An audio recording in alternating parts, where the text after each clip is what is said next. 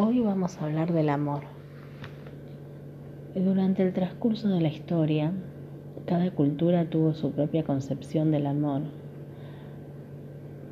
Hasta el día de hoy, tenemos distintas concepciones del amor. Lo que para mí es amor, para otra persona tal vez no lo sea. Por eso cuando definimos amor, es subjetivo, porque no es lo mismo lo, que para mí es amor que lo que es amor para Juan, lo que es amor para Pedro, lo que es amor para Pablo. Una de las más famosas representaciones del amor, según la mitología griega, es la del dios Eros. Específicamente, este representa el amor carnal, el sentimiento alineado hacia lo pasional y lo erótico. Es conocido como el dios del amor romántico, la pasión y la impulsividad, asociado a las infidelidades y al sentimiento de forma efímera y pasajera. El amor que representa Eros es aquel que se consigue al inicio de una relación, donde la curiosidad, la experimentación y la pasión están siempre presentes pero este tipo de amor inicial no solo tiene que ser fugaz o pasajero, también está considerado como la semilla para un amor más profundo, el primer paso para pasar a otra categoría de este sentimiento.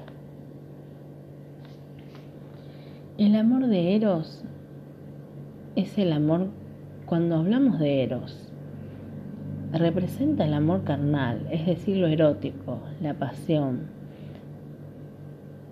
el amor que va más allá de lo espiritual, es decir, el amor puramente pasional.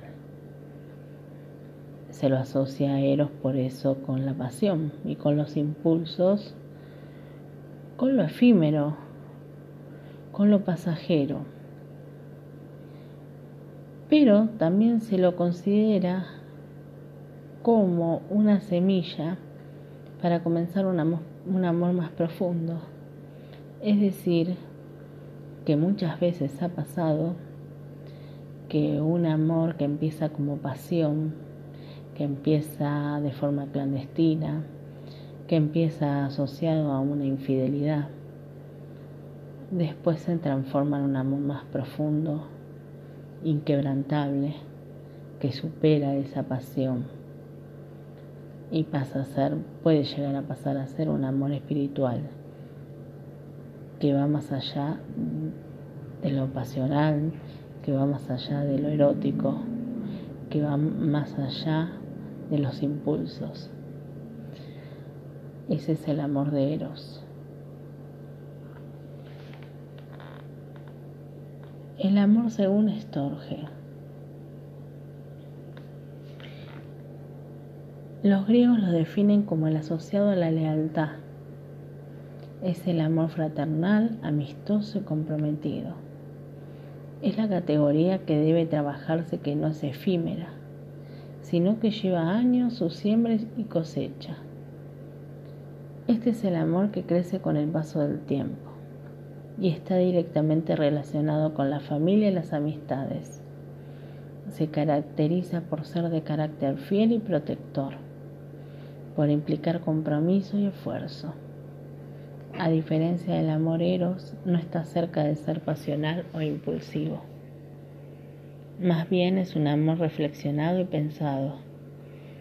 No solo se relaciona con otras personas, sino también con el sentimiento asociado, por ejemplo, a las mascotas.